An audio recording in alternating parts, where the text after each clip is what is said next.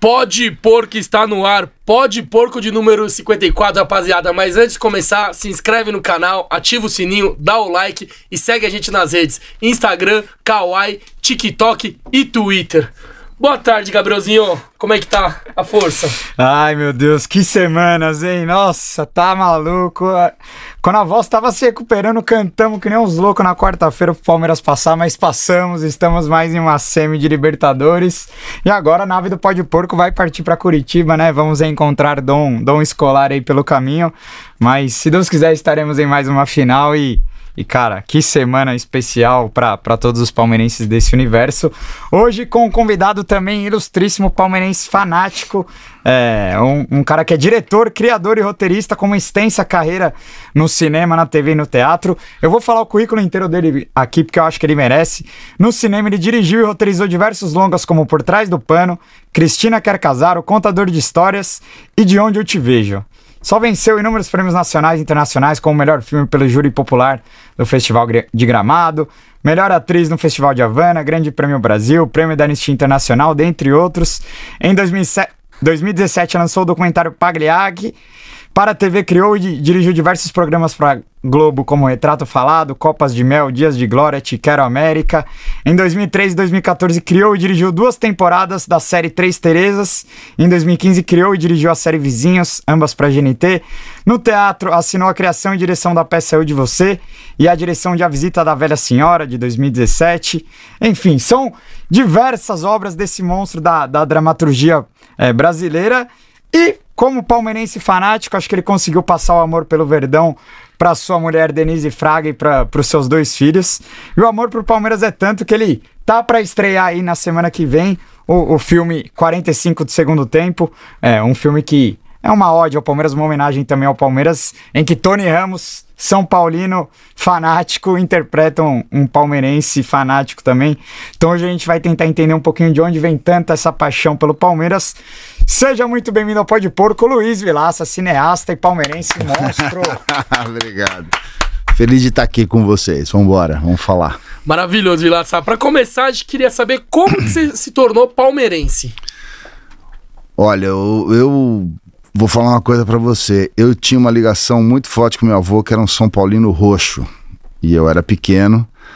Só que ele deu um azar. Ele queria muito que eu fosse São Paulino, mas ele deu um azar. Eu comecei a me ligar em futebol quando o Palmeiras tinha Luiz Pereira, Leivinha, Demi da Guia, Dudu, né? Que é a, essa academia dos anos 70. Aí não tinha como. E eu lembro que assim Teve o famoso jogo em 74 lá que o Palmeiras ganhou do Corinthians. Naquele momento eu falei, putz, acho que eu sou palmeirense mesmo. Daí eu tive que ir lá falar com ele, vou, acho que eu sou palmeirense. E a partir daí foi até bonito, que ele me levava em tudo quanto era jogo do Palmeiras, mas comprava a bandeira do time adversário. né? Tinha aquela coisa, porque até um tempo atrás você ia ao estádio, sentava ao lado de um corintiano e tudo bem, né? Não, ninguém se matava. Sim.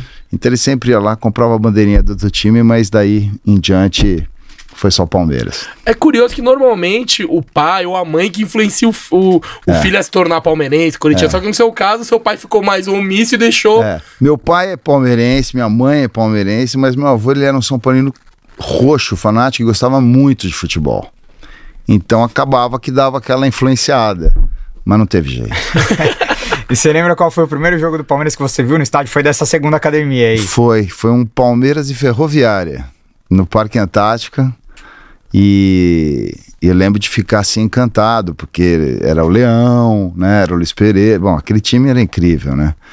E o Leivinha era o meu super ídolo. A gente, eu, pequeno, até queria ser o Leivinha quando crescer, sabe? Você punha a camiseta lá do Palmeiras que você comprava ainda, né? Tinha que pôr o, o escudo, você tinha que costurar, né? E o Leivinha era o cara, assim. E daí eu lembro desse Palmeiras Ferroviário, gol do Edu Bala. Tinha o Ney, Edu Bala, César, tudo mais. Então, é, foi inesquecível. Foi o, mas foi o primeiro jogo que eu lembro de estar e de estar no Parque Antártica e era Palmeiras e Ferroviária. Maravilhoso. E é engraçado você falar que seu avô tentou influenciar você a virar São Paulino. E, e, é engraçado que você também influenciou seus filhos, obviamente, virar palmeirense. E tem uma história super interessante, é, você, né, em relação a você isso. Você assistiu A Vida é Bela? Sim. Eu fiz A Vida é Bela para os caras virarem palmeirense. Porque o que que aconteceu? Os meus dois filhos, hoje um tem 24, o Nino e o Pedro tem 23, mas eles começaram a se ligar em futebol é, quando o Palmeiras, cara, tava aquela tragédia é, e tinha caído para a segunda divisão. E daí, um, e eu assim, tentando fazer de tudo, o time caiu para a segunda divisão, e o que, que eu faço? Até que um dia eu chego em casa e tinha um, um amigo do, do Nino, que é o mais velho, que chamava Rogerinho. O Rogerinho era um corintiano fanático. E tudo bem, e o Corinthians bem na época, né? Aí eu chego em casa e o Nino vira para mim e fala assim: pai, eu quero uma camiseta do Corinthians. E eu peguei e falei assim: claro, filho, claro. E eu devo ter ficado tão louco que eu, eu fui pro meu quarto. Quando eu entrei no meu quarto, a Denise vira para mim e fala assim: o que aconteceu? Eu falei, né, acabei de chegar, mas o Nino acabou de pedir uma camiseta do Corinthians. Ela falou, o que, que você falou para ele? Eu falei, ah, tudo bem, filho. Ela falou, você vai lá agora, entra na sala e fala, camisa do Corinthians, porra nenhuma. Se quiser, eu vou lá e compro uma do Palmeiras nova para você. Aí eu fui na sala e falei, Nino, do Corinthians nem fudendo, mas se quiser uma do Palmeiras, nós vamos agora. E a gente compra. E daí a gente foi comprar uma camiseta nova, só que daí eu vi que eu tinha que agir porque o Palmeiras estava muito ruim, cara. Era 2012, 13. Não, que... não, foi a primeira. A primeira? Ah, 2003. 2003. 2003. Sim, então o que, que eu fazia? Porque mesmo na segunda divisão, a gente passou, mas no início dava umas derrapadas feias. Ah, então, assim, eu usava duas, duas técnicas. Quem estava na primeira divisão era o Goiás. E estava fazendo gol pra cacete. Então eu tirava o som da televisão e falava como a gente faz gol. Porque era a camiseta Palmeiras. a camiseta verde falou: olha, só dá nós aqui, olha como eles fazem gol e tal. Aí, outra coisa que eu fazia é que eu ficava vendo o resultado do jogo e eu mexia no resultado dos jogos. Então, por exemplo, teve um Palmeiras e Esporte que o Palmeiras fez 1x0, 2x0, 2x1, 2x2, pote virou, 3x2. Então eu pegava, não. Não eu acho mostrava. Que eu nesse jogo. o Wagner Love perdeu o pênalti. Foi, foi, daí eu não mostrava para eles e eu assistia o, o videotape lá, o, o, quando passava de novo. Daí eu falava assim: vamos jogar, vamos assistir o jogo do Palmeiras. Aí era 1x0, 1x1. Quando o Palmeiras fez 2x1, eu falava: pronto, já ganhou de novo, vamos dormir, tá tudo bem. Eu não mostrava o fim do jogo. Então eu fui mudando os resultados, tirava som, mostrava o Goiás e falava que a gente estava num campeonato muito melhor que o Brasileirão. A gente não participa dele porque a gente está num que é muito melhor. E eles eram pequenos, não entendia nada. Daí eu tive as duas os dois toques finais dessa história que tinha um figurante que trabalhava muito comigo. E eu sabia que ele era um palmeirense roxo. E um dia, Natal, eu chego no shopping, que eu fui lá com ele, sei lá, fazer o quê. Eu olho o Papai Noel e falei, caraca, é ele. É o esse figurante que era palmeirense. Falei, ele tá de Papai Noel. Aí eu viro pros dois pequeninos e falei assim: olha, pra vocês terem uma noção, o que é ser palmeirense, até o Papai Noel é palmeirense. Eles falaram, como assim? Eu falei, pode ir lá. Pergunta pro Papai Noel que time que ele torce. Aí vão os dois lá, Papai Noel, que time você torce? Ele, Palmeiras, né, filho? Eu falei, tá vendo? Até o Papai Noel é palmeirense. E daí a gente foi ainda até que chegou no jogo que a gente tava falando antes de começar a gravar, que é o Palmeiras e Botafogo, quando ganhou a segunda a, divisão. Série B. Que eu fui no jogo, tô com os dois lá pequenininho entrando. E de repente veio um maluco vestido de Papai Noel também, todo de verde, e agarrou os dois assim e tirou uma foto. Fiquei segurando, até assustei na hora, fiquei segurando. Então, no dia seguinte, sai no Estadão. Palmeiras volta à elite e a torcida comparece em massa. A foto de quem? Do Papai Noel com meus dois filhos. Ah, não. Aí foi quadro no quarto, falei, agora não tem mais volta. Vai ser Palmeiras. Lacrou. Caraca. E daí foi, mas eu inventei uma história de um Palmeiras campeão para porque meu, eu falei, tá feia a coisa. E se tem uma coisa que é legal é ter o filho torcer pro mesmo time. Sim. Né? Eu acho até quase que falta de educação, né? O cara tem um filho, eu conheço, ah, o cara é São Paulino. Não, vai torcer pro Palmeiras porque é chato, né? É ah. É legal você com teu filho no jogo, então. Mas não foi fácil, porque você segurar um, um, uma queda aí para segunda divisão na hora que você tá experimentando, que foi de uma certa forma eu me tornei palmeirense porque era um, puta, era um time que não dava para não torcer, né? Era muito incrível. Então foi assim, foi um foi uma vida bela pro Palmeiras que eu fiz com os dois. Hoje, com certeza, eles estão agradecendo ele por pela. porra. Porque que, Que fase, a gente tá vivendo a melhor fase Tá da Sociedade Esportiva Palmeiras, né? É, tá bravo. A, a fase tá muito boa. Agora, Luiz, uma coisa que eu quero te perguntar: você falou aí que sua primeira lembrança é de 74 ali. É, imagino eu que você sofreu muito na fila, né? Você, você acompanhou muito Palmeiras de perto nos anos 80 ali? Como foi? Cara, eu sofri muito. Eu lembro. A gente tem que também sempre entender e perceber quando os outros estão bem, né?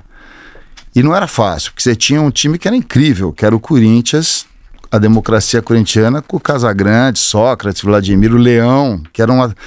O Leão era uma dor, porque o Leão era meu ídolo. Eu me vestia de leão para jogar a bola com os amigos, e de repente o Leão jogando no Corinthians, que isso é uma coisa que é super difícil, né? Quando um, um cara do seu time Aceitar, quer. né?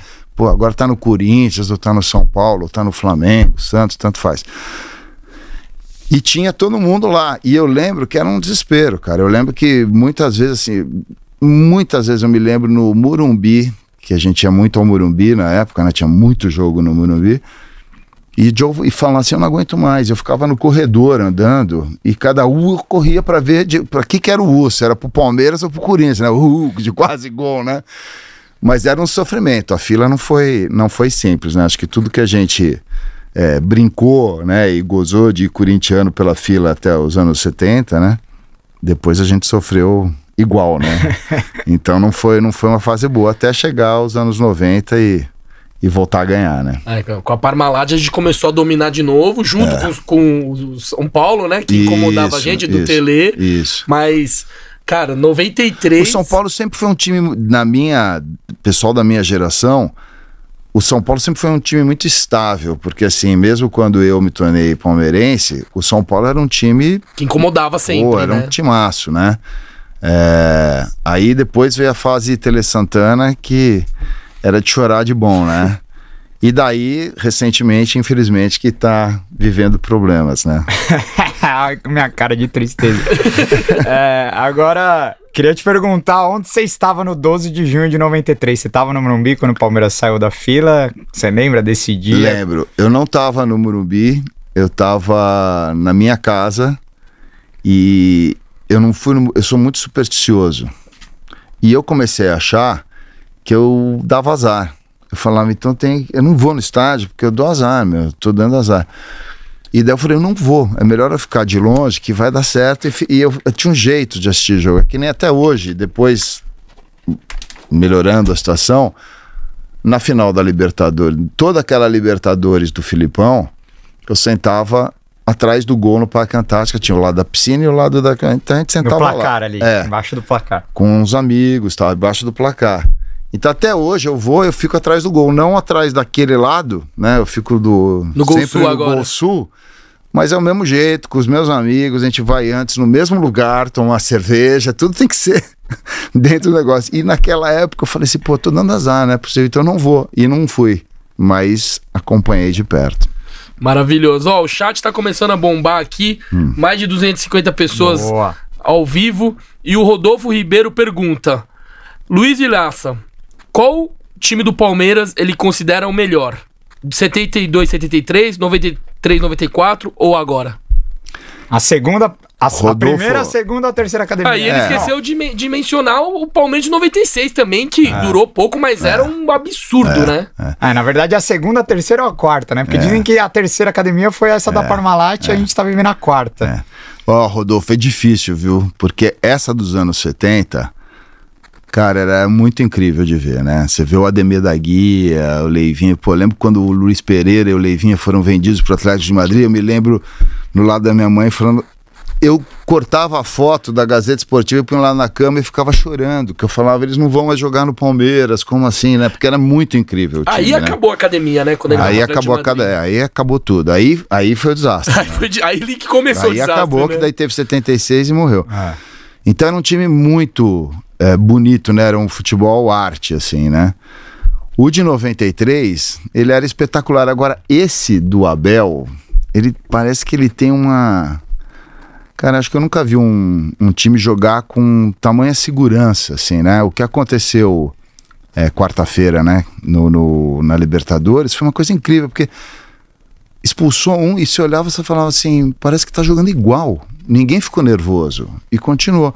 Quando expulsou o segundo, a, que a gente estava com nove, você fala, vai ser um massacre, mas continuou. Parecia que estavam calmos e vamos lá e vamos levar isso aqui pro empate e vai dar certo. E quase ganhou, hein? Porque se bobeasse ia fazer um golzinho lá no final que o juiz ju- mandou juiz, parar. é. Então é difícil, eu acho que é sempre muito difícil a gente comparar, né? Qual que é o melhor. Mas que são três, quatro, né? Que nem você falou, quatro momentos é, de glória são, né? São quatro momentos muito fortes na memória de qualquer cara que acompanha aí o Palmeiras há tempo, né? Mas Sim. eu acho esse assim um. Eu acho que esse tem um quê também do daquele momento Filipão, sabe? De a torcida tá muito junto com o técnico, né? Com o Abel, o Abel demonstrando uma coisa muito legal, um cara muito, muito estudioso, né? Bonito de ver, né? Como o Abel estuda, né? Você vê que, puta, o Palmeiras entra, parece que ele entende o outro time em detalhes, né? E isso, logicamente, é ele.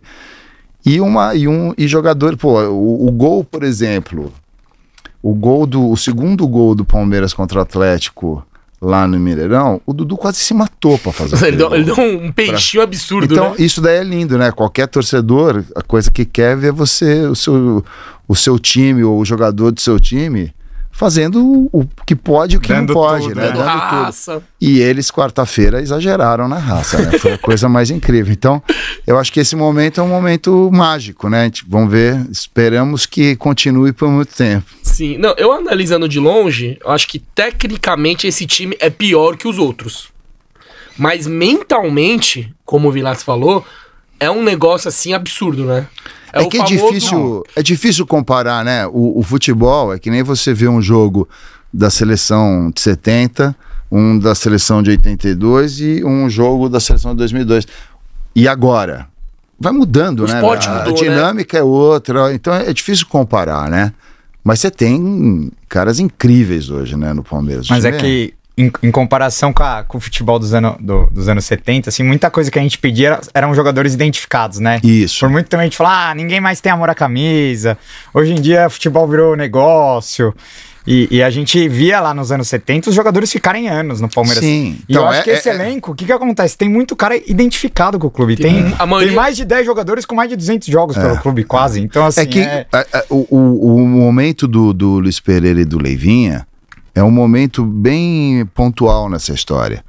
Porque até então não existia muito isso, vai jogar fora. E de repente sai o Leivinha e o Luiz Pereira para jogar no Atlético de Madrid. Eles iam fazer aquele. Tinha um troféu lá que chamava Ramon Carranza, Ah, eles sim. iam lá jogar.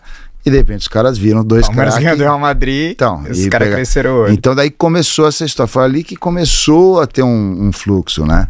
E é muito triste você ver um cara que é um ídolo teu e de ser criança, adolescente identificado, você quase que não entende. Como é que ele vai? Só porque. Por que ele tá indo pro Barcelona, né? Então acho que hoje o que tem é o seguinte: primeiro que a gente tem uma. É, é um time que tem uma condição possível, né? O Palmeiras se ajeitou economicamente, então é possível aquele time. E daí você, é gostoso você saber que tem um cara que tá jogando há cinco anos lá, ou há seis anos, que pô, assinou um contrato de três, quatro. Porque o, o jogador aparecia seis meses Sim. depois embora, Ah, né? sim. Tanto, tantos, né? Que, que apareceram e saíram muito rapidamente. Infeliz... O próprio Gabriel Jesus durou um ano no Palmeiras, né? Então acho que essa coisa agora de ter um, um time. Você hoje consegue escalar. A primeira Libertadores que o Palmeiras jogou pelo Paulo Nobre, no- o Paulo Nobre montou um time em uma semana. Quem estava naquele jogo no Pacaembu não sabia os jogadores. A gente não conhecia os jogadores que estavam entrando em campo. Agora você você sabe escalar o teu time, né? Com é certeza. diferente. Animal. Agora, entrando um pouco na, na questão do cinema, Vilaça, eu queria saber quando que você decidiu que queria ser cineasta e, e dirigir filmes e séries, enfim, quando que começou essa sua paixão pelo cinema? Putz, isso é muito difícil porque eu acho que eh, na vida da gente. Isso até tem a ver um pouquinho com o, com o filme, o 45 do segundo tempo. Vou fazer propaganda aqui. Claro. Não, é, claro. Que vai entrar dia 18 de agosto. é, dia 18 de agosto nos cinemas. É, ele fala um pouco disso, porque ele. é, a história, o, o, o, o- o plot inicial do filme é que é, no início dos anos 70, é, a gente teve um, um, a inauguração do metrô em São Paulo. É início, a primeira linha de São Paulo foi é, era Santana, é, Jabaquara. E naquela época, quando, quando começou o metrô em São Paulo, é, um, um, jornal de São Paulo, eu não sei te falar se foi o Estadão ou a Folha, mas fizeram uma foto, eles fizeram uma foto de dois meninos é, de escola, é, na época, sentadinho no vagão. 40 anos depois, quando o metrô fez 40 anos, eles foram buscar esses dois caras e refizeram a foto. E eu achei aquilo lá muito inspirador. De você ver o que, que aqueles moleques de escola se tornaram 40 anos depois. Então, quando você me pergunta do cinema, onde começou, tem a ver com o filme, que eu digo que é o seguinte: o filme é um reencontro de três moleques é, que nos anos 70 estudavam na mesma escola, tudo mais, feito aqui, ó, Tony Ramos, o Ari França e o Cássio Gabos. E a gente começa o filme com o reencontro deles para fazer essa, para refazer uma foto. E o filme trata exatamente disso, de assim, do que, que você imaginou para sua vida e o que que você se você tornou. conseguiu né? realizar. O, o, Tony é um palmeirense roxo no filme, dono de uma cantina é, no Bexiga. E e que tá Italiano. com problema, italianão, tá com problemas, um palmeirense roxo. E ele é, reencontra esses dois caras. Então cada um vai de uma certa forma. O, o, o Palmeiras é um é um mote do filme, né? Um, é um pano de fundo pro filme, né? Esse amor que ele tem pro Palmeiras, mas ele tá numa situação terrível. E daí ele reencontra os caras e os caras falam para ele, ele chama os caras pra cantina para fazer um almoço pros amigos 40 anos depois, e ele anuncia pros caras, olha, eu para mim deu, cara, eu tô falido tudo mais, eu vou me matar.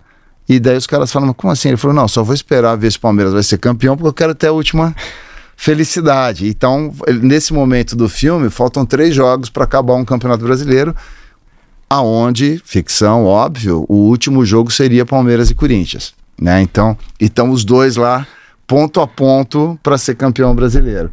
Então, quando você fala quando a gente começa, a gente sempre idealiza, né? O que, que a gente vai ser quando crescer, né?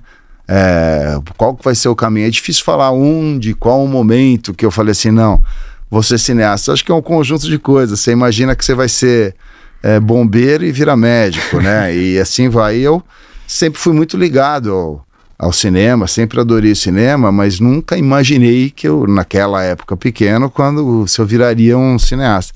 Mas a coisa foi acontecendo. Eu fui fazer é, faculdade, na verdade, nem de cinema, eu fiz faculdade de publicidade, lá tinha uma aula de linguagem cinematográfica, foi quando eu percebi, eu tinha uns 17 anos, falei assim, nossa, então dá para fazer cinema. E daí eu comecei a entrar aí no meio e, e daí foi indo, daí você vai batalhando, vai fazendo um curta, faz outro, aí vai pro longa, uma série, teatro, tudo mais, e daí aconteceu. Mas eu não tive um, assim, não era desses caras que acordei e falei, quero ser cineasta na vida a coisa foi acontecendo, você vai encontrando as coisas, né? E o filme fala um pouco disso, quer dizer, o advogado, que é o Cássio Gabos, que se imaginou que estava nas diretas já, lutando pela democracia no Brasil tudo mais, e o que ele se tornou. Um outro que se tornou padre, então tem todas as questões dele com, com é, é, pessoais e com a fé. E o Tony, que é esse palmeirense, dono de cantina do Bexiga, é, que herdou essa cantina da família e tentou tocar é, da melhor forma. Então, às vezes, a gente idealiza um negócio, mas nem sempre a coisa funciona como a gente imagina, e é isso que fala o, o 45 do tempo. Ele é uma comédia, mas uma comédia profunda, assim, que você, em vários momentos você ri, mas dá aquela escorridinha de lágrima é, no olho, e todo palmeirense certamente vai escorrer bastante, porque o filme tem uma um bom caminho aí para os palmeirenses, para quem gosta de futebol. Não só palmeirenses, acho que quem gosta de futebol. Ele tem uma homenagem até a um, um jogo que eu acho que é um, é um jogo muito importante do mundo, né? Que é Palmeiras e Corinthians. Então tem essa brincadeira de que estão os dois chegando, quem que vai ganhar. Mas mais do que tudo é uma homenagem ao futebol, esse amor pelo futebol. Tanto que a gente falando aqui, ah, mas o Tony, o Cássio, o Gabos e o próprio Ari França, os três são São Paulinos, mas estavam lá no Allianz filmando o Tony com a camiseta lá do Palmeiras. E os Tony, se você assistiu o filme, ele é um palmeirense roxo, né? Isso faz parte do ator. Ele Encarnou. Aquilo, encarna e vai. Então, é, enfim, o filme acho que trata um pouco disso, né? Do que a gente idealiza e faz. Mas mais do que tudo é um filme assim, acho que quem for assistir vai curtir, quem gosta de futebol e quem não gosta também, porque fala de muitas outras coisas, né? Fala de três amigos, fala de amizade. Momento importante, inclusive, para falar sobre amizade aqui no Brasil, né? A gente está saindo de uma pandemia, ficou todo mundo muito isolado e agora é um momento muito legal de a gente reencontrar os amigos, olhar, abraçar, trocar ideia, né? A gente ficou todo mundo muito isolado, então chega acho que num bom momento também. Maravilhoso. Ó, dia 18. Dia 18 de agosto. De agosto, Quinta estreia. que vem. 40... Inclusive, vai ter uma, uma pré-estreia só para sócios avantes, né? Sócios Na, na Avante, é, segunda-feira. eles fizeram uma promoção lá, eu não sei como é que foi, mas vai ter uma, uma sessão na segunda-feira E só para sócio avante. Alguns E- sócios também fiz- fizeram figuração no Opa, filme. O, o filme filmagem, tem né? uma, um momento do filme muito importante que foi feito dentro do estádio do Palmeiras. É um jogo de futebol. Vocês estavam até mostrando aqui a foto. tem uma foto aí, acho que estava mostrando, saiu daqui agora. Mas que foi um momento da é, que a gente que estão os três amigos Comemorando um gol é, ali, num né? jogo é, do Palmeiras. E a gente precisava da torcida. Então a gente foi filmar é, num, num, num dia de. Aliás, a gente filmou num, num Palmeiras e Corinthians para mostrar a torcida toda, para mostrar o Allianz, e depois você faz um, um fechadinho é, dos três no meio da tua. Aquela foto ali. Cê- cê- é, toda essa, essa galera que está em volta aí, tem um plano mais aberto né, no filme, são todos torcedores do Palmeiras que o, a- o próprio Avante nos ajudou aí, a, o, o, o, a- o pessoal do Palmeiras nos ajudou muito, o Eduardo Silva lá do marketing nos ajudou a, a conseguir os torcedores para a gente fazer essa cena. Ah lá, ele, Olha lá, o- ele interpretando, cara, muito legal. é, olha lá, 35 associados do, do Avante. Isso. A- anima- imagina a ansiedade dessa galera pra ver o filme, né? é. Quanto tempo de, de produção do, do início Não, até. O filme, é, o filme ele foi feito em 2018. E que acontece? O filme foi feito e ele ia ser lançado em 2020, mas daí veio a pandemia. Ah, Então a gente teve que esperar para fazer o lançamento. Mas a filmagem em si é, foram dois meses, de, de- de- foram seis semanas, na verdade, de filmagem. E aí foi um dia muito importante pra gente, porque a gente estava dentro do estádio e eu, eu particularmente, como bom palmeirense, no dia que a gente foi visitar lá o estádio, falei, puta, estamos no gramado aqui, olha, que estádio vazio, né, a gente podendo andar. E depois aqui com com a nossa equipe, com o Tony, com o Cássio e com o Ari para fazer a filmagem. Foi um, foi um dia feliz aí de, de filmagem da vida. e, e eu imagino na, na sua criação, né? Na, na sua cabeça ali, pensando nos personagens, decidindo tudo, né? Da, da direção do filme. Quando que você decidiu que ia ter um, um palmeirense ali no filme que. Cara, foi um ponto de partida, porque, na verdade, é, quando surgiu a foto que eu contei para vocês, eu falei, pô, vamos fazer um filme que é um reencontro muito inspirado nessa foto, vamos. E daí a gente começou a. Eu e minha turma, tenho é, é, três parceiros no roteiro do filme, né? Que é o Rafael Gomes, que inclusive também vai estrear um, um filme agora no dia 18 muito legal, que chama Álbum. Qual é? Álbum de amor? Álbum. As canções. Vê pra mim depois, eu queria falar o nome. Fugiu agora, mas é do Rafael Gomes, é com o Gabriel Leone o filme. É bem bacana, quinta-feira também estreia, dia 18. Canções para Morrer de Amor. Não é isso? Vou, vou, vou confirmar. Chaca que pra mim, por favor. Mas canções para morrer de amor. E é, então tem o Rafael Gomes, o Léo Moreira e a Luna Greenberg. São, são, são, e o Vinícius Calderoni também, palmeirense roxo. Também encontrei no estádio de vez em quando. E a gente começou a, a discutir sobre o filme. E eu queria muito falar também dessa, dessa coisa italiana que tem em São Paulo. Eu sou paulistano, nascido, criado e vivo, vivi aqui a vida inteira. Então eu queria falar um pouquinho dessa coisa de São Paulo, da cantina, é, de toda, toda uma história que a gente tem relacionada. E o Palmeiras, naturalmente, né, começou como Palestra Itália, toda aquela história. Eu falei, pô, vamos, vamos fazer Para morrer de amor. músicas para morrer de amor. Perfeito. Ó, dia 18 também estreia Músicas para Morrer de Amor, hein? Não é o Músicas, o Músicas é o anterior. Anterior. Ixi, Maria. Gabriel Lone, o Músicas para Morrer de Amor vocês podem assistir nas plataformas, mas esse daí Esse já, era vou, já vamos ver. Vê com o Gabriel Leone. É, mas o fato é que a gente pegou e falou assim, pô, vamos fazer esse cara da cantina, esse...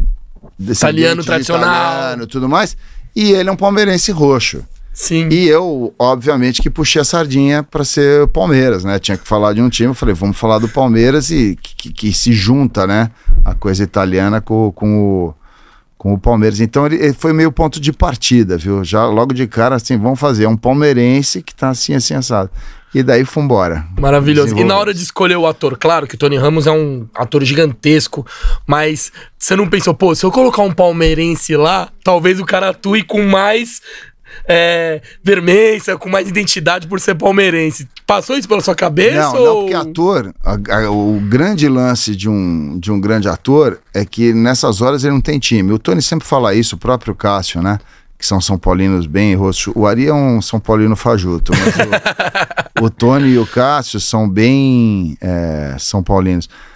A coisa mais bonita que tem, cara, é que um ator, pra ele, na hora que ele vai fazer um personagem, não tem time, não tem nada. Tem aquele roteiro e eu vou encarnar aquilo lá é, da melhor forma possível. E o filme, como eu falei que tinha já o ponto de partida do, do Palmeiras, também tinha é, a vontade de ser o Tony, porque eu tinha feito um outro trabalho com ele na Globo, que chama Mulher do Prefeito, uma série, e a gente ficou muito próximo, e eu, eu pensei ali na hora, eu falei, meu, vou fazer mais uma coisa, quero fazer, trabalhar de novo com o Tony.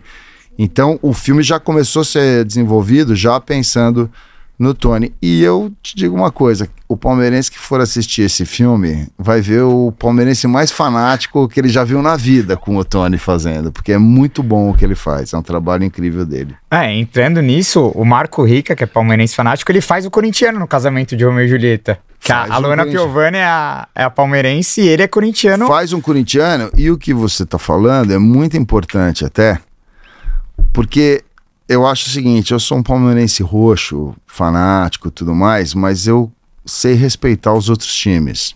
Sei respeitar se o cara é corintiano, se o cara é São Paulino. Aliás, estamos falando de democracia tão necessária para esse país, né? Então, você quer ser corintiano? Beleza, você pode até sentar no meu lado aqui, eu não torça pro seu time, eu torço pro meu, mas a gente pode tomar uma cerveja depois, tá tudo bem. Quando o, o Marco fez o, o Romeu e Julieta como corintiano, foi uma fase difícil do Palmeiras também. A gente ia em alguns jogos e sempre rolava o papo, pô, você é corintiano, tá aqui. Ele tinha que falar, não, não, eu sou palmeirense. Nossa, isso é foda. Você entendeu? E é o que é uma grande besteira, porque mesmo que fosse corintiano, por que, que não pode assistir um jogo é, do Palmeiras, né? O Tony é a mesma coisa, ele é São Paulino, mas ele fez um palmeirense como raros você vê no estádio. Ele fez um palmeirense brilhante, né? E tá tudo bem. E é bacana que sim, seja um cara que quarta-feira acabou o jogo, me liga e fala: Meu, parabéns, vibrei com vocês. É incrível que o. eh, Ele pôs até uma, ele falou uma coisa assim: é, foi lindo de ver a valentia do time. E é isso aí, né? Então, óbvio, se você vai jogar Palmeiras com Palmeiras São Paulo, vai também Palmeiras, mas você tem que reconhecer também se um outro time né, tá indo bem e tal, você pode não gostar, né? Se prefere que não.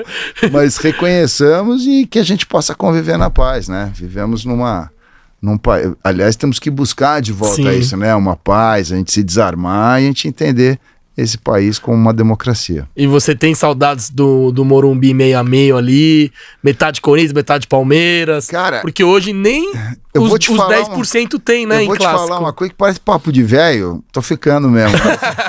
Mas eu existia uma coisa que era rodada dupla.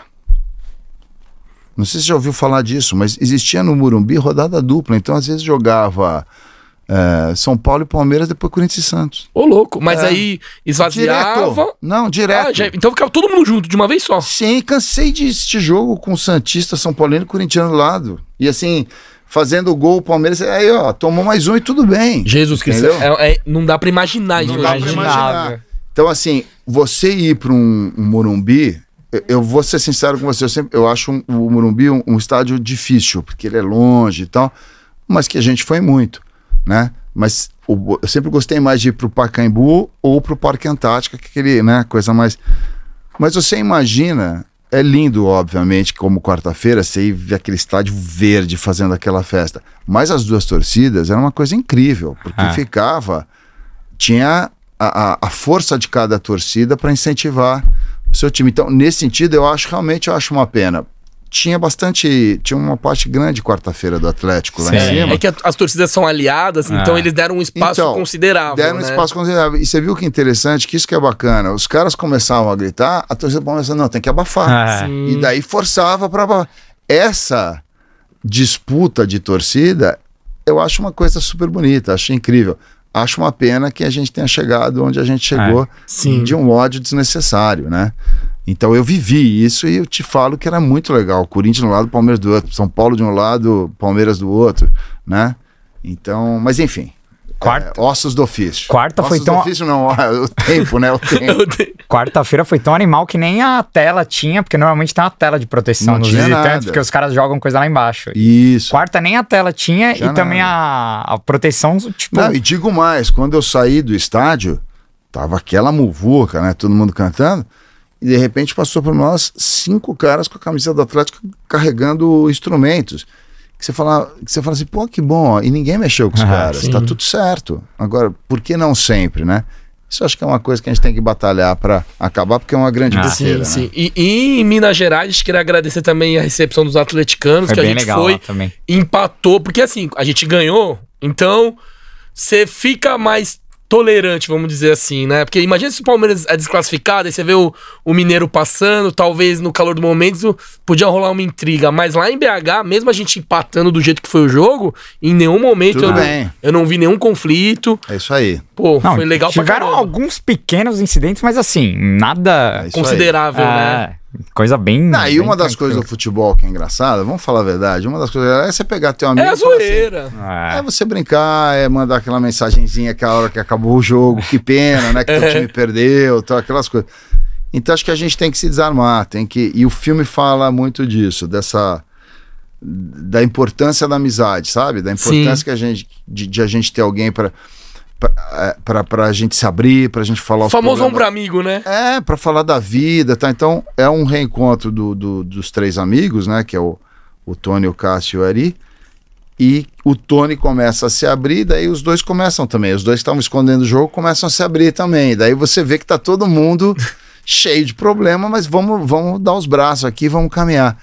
Isso eu acho lindo, né? É amizade, é o que a gente precisa sempre, né, na vida.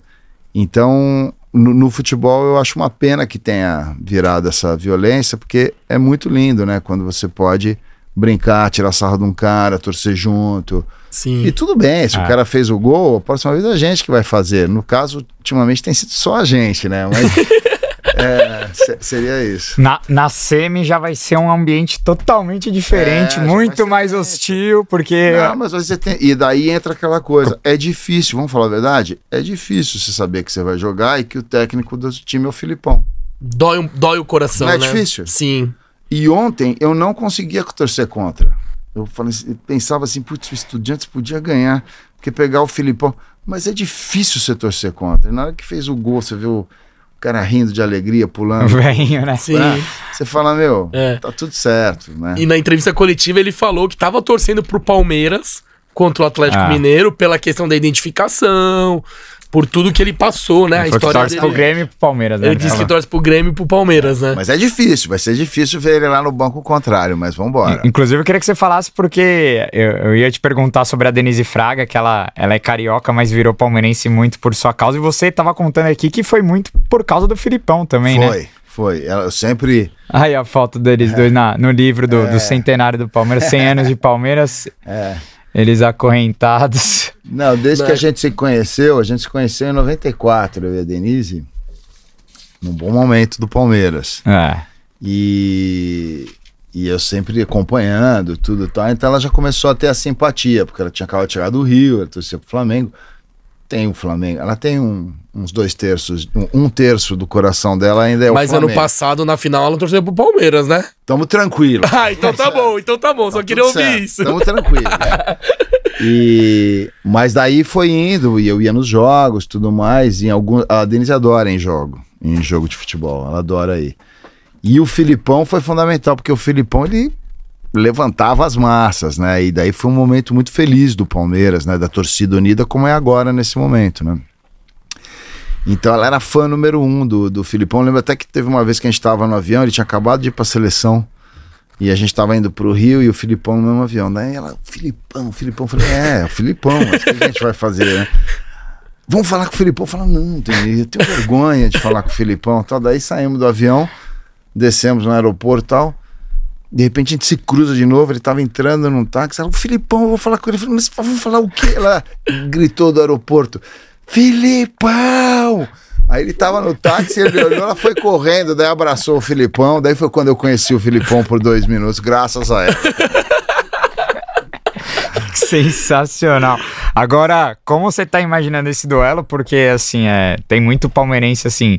Claro que a gente vai ter um respeito e uma idolatria eterna por ele, mas, cara, vale vaga em final de Libertadores e, e não dá pra. Agora, o Filipão, até dia 6 de setembro, ele é rival. Pra é rival. mim, é não, poucas. Isso não tem jeito. Nós vamos torcer Palmeiras e a gente espera que o Filipão saia chorando do da Arena, né? Até porque, Mas... conhecendo o Filipão, ele quer nossa cabeça. É. Ele, vai, ele vai fazer de tudo então, pra tirar o Palmeiras. Gente, isso, neste momento, não tem nem discussão, né? Nós vamos, vamos pra cima e nós estamos muito bem servidos, né? Porque eu acho que o Abel é um técnico que muito bonito que ele faz, né? Não só tecnicamente, que você vê um time muito estruturado, muito desenhado, cabeça no lugar, tudo mais, vitorioso, mas essa coisa que ele, e eu acho que é incrível que ele fez, que é essa união é, do time com a torcida, né? E ele é um, realmente ele é eu não lembro de um técnico, o Filipão naquele momento da Libertadores teve isso, mas ele está há muito tempo já, e é cada vez mais parece que cresce, né? A relação dele é, ah. com a torcida do Palmeiras e com o Palmeiras. Então acho que nós estamos muito bem servidos também. E é legal a relação do Felipão com o Abel, que o Felipão foi o primeiro treinador a convocar o Abel para a seleção portuguesa, foi, né? Primeiro e único, foi. né? Primeiro e único. Foi. Então o Abel ele tem uma gratidão enorme Sim. pro, pro Felipão, que Sim. é ídolo em Portugal também. Isso. É, quase foi campeão da Euro. É, porque o, é. que o, o, que o Abel fez com a torcida do Palmeiras de União, o, o, o Felipão fez, fez com, o povo Portugal. português. É, exatamente. O povo de Portugal. O, o, Abel fala então, que. os portugueses têm uma gratidão com ele. Exatamente. Absurda. O Abel fala que o, o povo português não estava acreditando na seleção. Isso. Aí eles jogam a Euro em 2004 em casa. Ah, aí ele traz a torcida para dentro, do jeitão dele, é, rabugento, com o Abel convocado. É não ganhou por uma infelicidade, né? Eliminou a Inglaterra, eliminou é. vários e perde da Grécia. Mas eu acho final. que pro Filipão já tá bom semifinal com o Atlético Paranaense. Ah, é, tá, tá acaba ótimo. por aí, né? Tá ótimo. Claro, ah, claro, claro. E a gente continua torcendo para ele em outros caminhos. Exatamente. Você acha que na história do Palmeiras o Abel já é maior que ele ou não? É, então, eu já vou até emendar aqui, porque chegou um superchat, ah, um... 10,90 do Greg Marinho aqui, oh. agradecer. É. Mais de 400 pessoas na live e só tem 233 likes. Galera, você que tá assistindo, aperta o botão no like aí pra ajudar bora, a bora. gente. E o Greg Marinho pergunta: o Abel é o maior da história? Porque assim, a gente. Vamos tentar colocar os concorrentes, né? A gente sempre fala do Brandão, Felipão, Luxemburgo e agora o Abel tá no páreo. Pra você, ele passou esses três? Ainda falta comer mais arroz e feijão? Não, eu, eu vou falar um negócio pra você. Eu não lembro de de ver um Palmeiras tão estruturado na vida, assim. Eu acho que o Abel é muito fera. E, Porque ele tem um desenho, ele tem um desenho, ele, ele tem um você vê claramente o estudo que ele faz de Sim. cada jogo. Sim. Eu acho ele muito fera. Ele é um estudioso. Então, assim, a gente teve grandes técnicos, inclusive o Tele Santana foi técnico do Palmeiras ah, antes do, de São Paulo. Verdade. E então a gente teve grandes técnicos. Eu acho, e eu acho o Filipão, óbvio, pô, o Filipão é pentacampeão. Ele, ele é, é o último do campeão do mundo, Copa né? do mundo, ganhou, ganhou Libertadores com a gente, ganhou com o Grêmio e tal. Então ele é incrível. Mas eu não lembro, cara, de ver um, um, um time tão bem estruturado, com a cabeça no lugar, cada um sabendo o que tem que fazer, estudado, né? Todas as finais que o Palmeiras passou lá contra o Santos, contra o tudo muito estudado, aqueles River Plate. Parecia assim que é um balé ali. Então, assim, eu no momento pode ser que eu tenha que eu, que eu não tenha memória, mas assim, eu não lembro. Igual o que aconteceu quarta-feira, por exemplo. e o time não perder a cabeça, não sair correndo que, cada um para um lado, estavam os nove lá, dignos de cabeça em pé e segurando a onda de A 11. tropa pronta, né? Perdia um, a tropa continuava. Pô, é incrível, é, É. incrível. E tem uma união, você vê a união dos jogadores ali. Então, eu tiro meu chapéu pro, pro Abel, viu? É até engraçado que a gente tá cortando o Gabriel. O, A- o Abel fez até vagabundo ler livro. Palmeirense que nunca tinha lido um livro na vida, até Você leu. nunca leu o livro? Cada Abel. o livro do Abel. Nunca tinha lido, só tinha lido vestibular, Então, né? e o livro do Abel, quando você vê, você vê. Porque ele Sim, abre o jogo. Ele abre né? o jogo total. O to- estudo que tem. Aliás, eu tava É, vindo pra compartilhar cá. conhecimento dessa forma. é Eu tava vindo pra cá e casualmente tava escutando o PVC que tava num programa na. Acho que foi na Eldorado, na Rádio Eldorado que tava. E ele tava falando disso, que o- do- sobre o livro do Abel, né? Que ele coloca ali todo o estudo que ele fez, a técnica, como ele pensou, a tática, como que nós vamos jogar, tira. Então, olha, eu tiro o chapéu pro cara. Não, é um absurdo. E além de toda essa parte técnica, ele como um gestor de pessoas, É. ele é um absurdo. É. O, o, o coração Ah. quente, cabeça fria, encaixa muito bem, né? No que, em tudo que ele tenta É, e você vê a no entrevista dele no, no- Não sei se vocês assistiram lá no Roda Viva. Você vê que, pô, Absurdo. o cara é bacana, tá tudo certo. É, uma- que uma coisa que- bem, tamo bem. É, e Uma ele- coisa que eu queria perguntar pro, pro Luiz, que vai, vai nesse sentido de gestão e de. É porque eu até falei com o Mauro Betting eh, esses dias sobre a sua entrevista e o Mauro me passou algumas coisas de você. Eu até falei com o Mauro, cara, eu queria muito que alguém produzisse um conteúdo, tipo uma série do Palmeiras, tipo o All, All or Nothing, que os caras fazem lá da gringa, que os caras vão, pegam o, o Tottenham do Mourinho, Sim. o, o Manchester City do City do Guardiola, faz imagens exclusivas e fica dentro do vestiário e tal, tal. É claro que isso é inimaginável pensando em Palmeiras, porque o Palmeiras é muito restrito e os caras é, fecham mesmo ali o- os bastidores, mas pra torcida ia ser um documento absurdo, porque você imagina o vestiário, quarta-feira, Palmeiras com a menos, como foi o vestiário, velho? É. Como os caras sentaram ali, o Abel falando, ó, tamo com a menos, mas calma. É. Tipo, mano, deve ser É, muito, no, no intervalo eles não um mostraram. muito foda. Mas a TV Palmeiras, eles tentam mostrar, né? Esses bastidores. É, mas não não, é, mostram- não, é, não é tão aberto É, assim. exato. O, o Corinthians, a, a Globo fez um Eles do Corinthians, né? até, né? o- Que é o. Acesso total, Acesso né? total, mas foi numa fase. É. Aí cara- vira chacota. isso Aí é vira foda. chacota. Esse que é o problema, que, que o clube, quando tá na fase ruim. O, o, o Mauro fez dois ou três documentários muito sim, legais. da Libertadores, sobre- né? Mauro Betti, inclusive, que eu vou fazer propaganda, que assistiu o filme e se apaixonou pelo filme. Qual filme? 45 do segundo tempo. Que estreia? Dia 18. ah, e tem pré-estreia Não, pra, pra galera do Ele, Avante. ele falou pra mim que o filme é, extraordinário. É, ele falou pra adorou mim o filme. Ele adorou o filme. E é bacana de você ver isso também, porque assim, o Mauro adorou. Eu quis mostrar para alguns caras que eu respeito muito, né? Então o Mauro assistiu o filme e adorou. Juca Kfouri, corintiano, roxo, mas escreveu uma crônica também super bonita sobre o filme. Semana passada o Casagrande assistiu também. É legal você ir mostrando e você ver o carinho que o filme é, é, Tá gerando nas rivais gera também, pras né? pessoas, tá? Então não é um filme assim que você fala assim, é um filme só para palmeirense, não. É um filme para quem gosta de futebol, mas mais do que tudo para quem gosta da vida, porque fala de amizade mais do que tudo, entendeu? É, com certeza. Chegou mais superchat, Ó, Igor? quase 500 pessoas, a galera tá chegando aqui pra entrevista que tá animal com um dos maiores cineastas do Brasil aqui. E o Lucas Martins mandou 27,90. E a, e a mensagem dele é: pra falar de cinema e do maior filme de todos os tempos, o Felipão é o Vitor Corleone e o Abel é o Michael. Baita Ai, comparação. É uma boa compa- Quem que escreveu isso mesmo? Foi o Lucas Martins. Olha, Lucas, você fez uma comparação interessante mesmo, tem a ver. É bem pensado. Agora, eu tava falando com o Mauro também, que ele falou... Cara, eu já levei um projeto desse pro Palmeiras, de fazer esse Nothing, essa, essa coisa de mostrar... Só que sabe quando ele tentou? Em 2018 com o Filipão. Falei, ah, o Filipão não deixa você mostrar nem o... O cara que mais detesta filmar a imprensa. Falei, Mauro, com o Filipão não dava, né? Mas ele falou, Mas isso foi... é uma coisa que tendencia a acontecer, eu acho, com o tempo, né? Porque é, o filme vai, se- não é simples fazer um filme daquele, tem um custo que não é simples, mas acho que os, os times no Brasil estão se estruturando, né? Cada vez mais. Com essas TVs próprias, então, né? É, então, daí assim, acho que vai profissionalizando e vai chegar uma hora que vai acontecer. Porque é legal, né? Gostoso você ver coisas, que, né? Os bastidores do que você Não pode. A gente vai lá ver o jogo, É. escuta o que o cara falou no rádio, né? Tá indo pra lá, na volta, sai escutando a coletiva, mas a- ver é sempre gostoso, né? Por exemplo, agora divulgaram ué, cenas do, da festa e cena do. do... Do, es- o Scarpa vendo os peitos no vendo os vestiário. peitos. Genial. É gostoso de Isso você é ver, muito né? foda. É legal É. de você ver. Muito né? legal. E ele coloca o fone de ouvido pra não ouvir o grito da torcida. Um rock é. pesado. Porque tem o delay da TV com ao vivo. isso. Aí ele coloca o rock pesadão e fica cantando e É, vendo a, a disputa. Genial, genial, genial. Mas é que assim, o Palmeiras faz alguns documentários de títulos, mas assim, não, não mostra as partes. O legal desses é, é- são as tretas, por São exemplo. É o vestiário pegando fogo, É. o técnico dando bronca no cara. Tipo, a gente queria, ver- eu queria ver os momentos É. tensos também, não só as. Sim. Porque, cara, tem momento tenso. Sim, tem claro momento que o Abel tem. come o rabo dos Claro caras. Então, Claro é, é o que eu gosto desses documentários mais que Mostra a privacidade do clube. Exato, é, são esses momentos, ou dele chamar um jogador, ó, não vamos continuar com você pra essa temporada, você precisa É, ir embora. é. Tipo, essa gestão também de equipe, mano, deve, deve ser muito foda. É legal.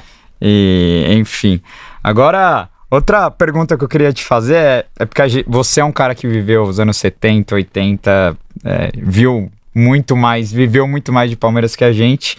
É, o, o que muita gente na torcida já se pergunta é se a gente tá, está diante do maior elenco ou do maior momento da, da história do clube. Você acha que dá pra quantificar ou comparar ou, ou fazer essa afirmação de que a gente está diante de um dos melhores Palmeiras da história. Claro que a gente não, não acompanhou os anos 40, que foi importantíssimo, os anos 50 também, Ah, eu enfim. acho que é ciclo, né? E a gente. é, a gente espera que isso dure, né? A gente espera que esteja sendo estruturado um time, né? Um clube, né? Para ficar como os grandes clubes europeus, que tá sempre aí, né? Os, os últimos cinco anos a gente teve quantas semifinais? Quatro, né? Sim. Não, das, Quatro. ulti- das últimas cinco, quatro semis e caiu uma nas quartas, né? Só 19. Se- Então, Senão era pra ser Então- cinco, então cinco anos você vê como na está semi. sendo é, é, Constante, estruturado, né? né? Sim. Está sendo constante. Agora é ciclo, né? Porque a gente vê, você, vê, você imaginaria que você ia ver o Barcelona ano passado como estava? Não, teve problemas, tá, né? E, e eu acho difícil a gente comparar. Eu acho que a gente vive um grande momento, mas é difícil a gente comparar com o 93, comparar com o Palmeiras do Filipão, comparar com, com os anos 70. Então isso eu não sei. Mas que a gente está vivendo um bom momento, a gente está, né? É um Sim. momento de alegria. Não, e esse ciclo, eu acho que é o ciclo mais duradouro da história. Ah. Porque, por exemplo, o São Paulo em, ganhou 2005 o Libertadores, aí depois três brasileiros e pum, não ganhou até hoje. É. O Corinthians ganhou a Libertadores, Mundial, dois brasileiros, tum. Foram três, quatro anos. Só que o Palmeiras já tá sete. É. A gente tá desde 2015 ganhando título importante. É ou é Copa do Brasil, ou é brasileiro, Libertadores. É, eu acho que a gente tem que tirar o chapéu pro Santo Paulo Nobre. Exato, é. né? Porque pegou o time num, né, num perrengue total, destruído, né, falido, né? E começou ali uma estru a estruturar um time que depois vieram as outras, né, os outros presidentes aí, o Galhote, a Leila, e estão dando continuidade e conseguindo fazer com que a coisa vá crescendo. crescendo. Então a gente espera que tenha isso, né? Mas é uma questão de planejamento, né? Sim. A gente espera. Eu acho que culminou também com a abertura do Allianz, né? Porque o Allianz Sim, é um sim. mono- é o nosso maior patrimônio. Sim. Que foi um momento difícil também, porque no momento que o, o, o Parque Antártica fechou, quem acompanha, era difícil ir na Arena Barueri. Paquembu, Barueri. E você, e você tinha, interior e você também. tinha 3 mil pessoas ali, quando era muito, e você torcia mais pra não tomar gol do que pra Era fazer, duro. né? Era duro. Cada vez que você não tomava, você, ah, porque não tomava, porque era, era a defesa que tava segurando. Sim. Então a coisa mudou, né? A gente espera que continue, né? Que avance. Mas, você e a Denise, eu acho que vocês tinham uma relação muito bonita com o antigo palestra, né? Como que. Você lembra a última vez que vocês foram Eu lá? sou um saudosista do Palestra, eu acho incrível o Allianz, mas eu tenho essa história do Palmeiras, foi meu primeiro estádio, te falei, Palmeiras Ferroviário, e eu vivi lá. Então, e eu achava adorável, né? Aquele estádio pequenininho, todo Jardim aquele suspenso. jeito, jardim suspenso, é, toda uma história ali. Mas é óbvio que, putz, é incrível. Você ir hoje, uma facilidade, você entra fácil, tudo legal, senta, tudo confortável. Banheiro melhor. Banheiro, não tem comparação. Mas a gente sempre tem um saudosismo, né? Você tem lembranças, né? E você guarda um momento muito especial, assim, do, do antigo com a Denise, com seus filhos. Então, Tirando Denise, essa da. Com a Denise teve esse Palmeiras e Botafogo aí da segunda divisão e teve o Palmeiras e São Paulo quando o Valdívia jogava que fomos campeão paulista, lembra Ah, da disso? Semi, né? É, da Semi. Semi do Depois foi Ponte Preta, né? Ah. que foi, né? É. 2008. É, lembro muito desse jogo, que a gente tava lá, tudo muito. Então foi um momento bacana. Eu acho que eu le- passou na TV a, a Denise na arquibancada, se eu não Passou, me engano. passou. E ela me deu a carta branca pra ir assistir o, o- quando ganhamos a primeira Libertadores, porque o Pedro tinha acabado de nascer. Ele tava em casa há cinco dias. E era a final da Libertadores. Ela falou: Você não vai no jogo? Eu falei: Pô, acho que não, né? Eu Vou ficar aqui com você. Ela falou: Sai daqui agora. Eu falei: daí, Mesmo, mesmo? Então bora. E daí foi assistir. Então, mas tem bons momentos com ela no Parque Antártica e, e mesmo no, no, no, no Allianz ela já foi algumas vezes. Sócios do clube vocês nunca foram. Somos sócios. Ah, vocês são? Somos, somos. Mas de- A gente não frequenta. Ah, não frequenta, frequentar. mas eu sou sócio. Eu, a gente filmou muito no Parque Antártica. Na época que a gente fez o. A gente fez um projeto para Globo que chamava Copas de Mel, que a gente contava as histórias do Brasil, das, das conquistas do Brasil na Copa. Então a gente tinha que reproduzir estádios de fora, de Suécia, né, Chile e tudo mais. E na época o Parque Antártica nos ajudou muito, a gente filmou muito lá. Então, meus filhos pequenininhos batiam uma bolinha no gramado lá enquanto a gente filmava, entendeu? E naquela época a gente falou, pô, o- é, tinha um diretor, é, na época que era o Friso, Roberto Friso. Roberto. Friso. E o Roberto Friso falou, pô, torcida têm... o ama. Quem? A torcida o ama. É, é, exatamente. Mas o Roberto falou, pô, vocês têm que ser sócios. Ele falou, tá bom, então vamos ser. Daí a gente virou sócio até hoje somos. E aí vocês se envolvem na, na política ali ou não? Não, não me envolvo. volta, não volta. Voto. É, tem um amigo que é conselheiro, tudo. É, mas eu não me envolvo, não, nem quero. Nunca, não, não, sou, eu não existo. Eu gosto de ir lá atrás do gol, assistir meu joguinho e ir embora. Só me, come- me envolvi uma vez que eu acho que foi um momento muito triste da gente, que foi a conquista de 2018. Porque em 2018, quando o Palmeiras é campeão, é, roubaram a festa. Eu não sei se vocês estavam Sim. lá. Sim, sim. Mas a festa não foi para os jogadores, foi para um Pro cara que tá, presidente. é um cara que tá em Brasília lá que espero que acabe. E é, esse cara roubou a festa. E daí eu lembro que os meus filhos na hora olharam para mim. Eu olhei e falei assim, o que, que tá acontecendo? E daí eu vejo algumas pessoas assim, muita gente assim da torcida já saindo. Aí eu lembro do Nino me abraçando e falou, vamos embora, né? Vamos então.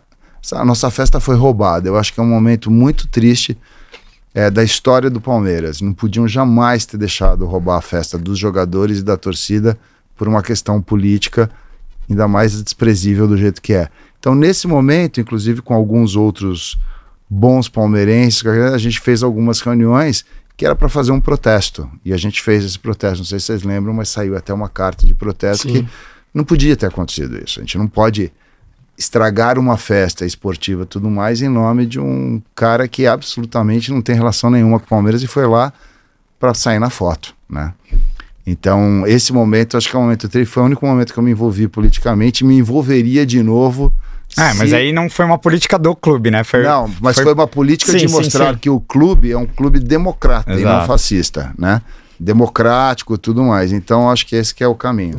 E a questão não é nem se, se é X, Y, Z, nenhum Não, presidente. Nenhum presidente poderia Não, se fosse entrar. Bolsonaro, se fosse o A gente já Lula. discutiu isso aqui mil é, vezes. e- não, independente nenhum- de quem seja. Nenhum, nenhum ninguém pres- poderia Exatamente. roubar a festa dos É, jogadores. Só da pra deixar claro aqui, pro não. pessoal achar que é, É. por causa É dele. pior ter sido ele. Isso não tenho dúvida. Mas assim, mas assim, jamais poderiam se poderia ter roubado a festa. Sim. A festa era, meu, a gente estava sendo naquele momento a gente era campeão de 2018. E vocês lembram que foi uma campanha linda, né? Com o Filipão, inclusive. né? Exato. Então, você não pode deixar com que qualquer pessoa entre e roube o que era dos jogadores, do técnico e da torcida. Era um momento de festa. E a E- gente perdeu essa festa. Sim, eu e o Gabriel, a gente é até mais radical. A gente acha que nem o presidente do clube, por exemplo, Paulo Nobre levantou Eu em não 2015. gosto também. Nem isso a gente acha que tem que ser.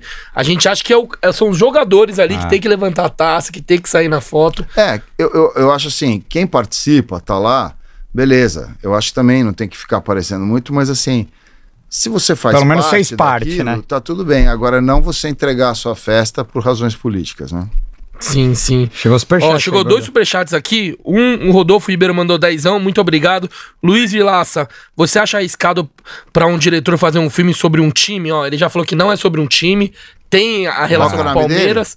É, Rodolfo Ribeiro. E, Hum. e por que. tá- Desculpa, ele tá perguntando por que, que tem, ve- vem- vemos poucos filmes sobre futebol e se o retorno financeiro é bom em relação a esses filmes sobre Sim. esporte, futebol. Boa, boa pergunta. Rodolfo, né? Isso, Rodolfo Ribeiro. Ó, Rodolfo, primeira coisa é a seguinte, é retorno financeiro, esquece, o cinema, ele tem muita dificuldade aqui é, no Brasil, a gente faz, realmente a gente faz muito mais por amor e é um trabalho como qualquer outro, é muito difícil você fazer, você é, conseguir ter é, um retorno é, que você fala assim, sensacional, por quê?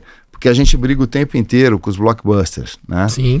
Você entra no cinema, você vai contra Batman, Top Gun, não sei o quê. Por isso a importância, inclusive, para quem não sabe, que é quando um filme entra, um filme nacional entra, e na primeira semana. Porque se a gente não tem uma boa bilheteria na primeira semana, a gente já cai na segunda. Sai da- das salas, tiram das salas.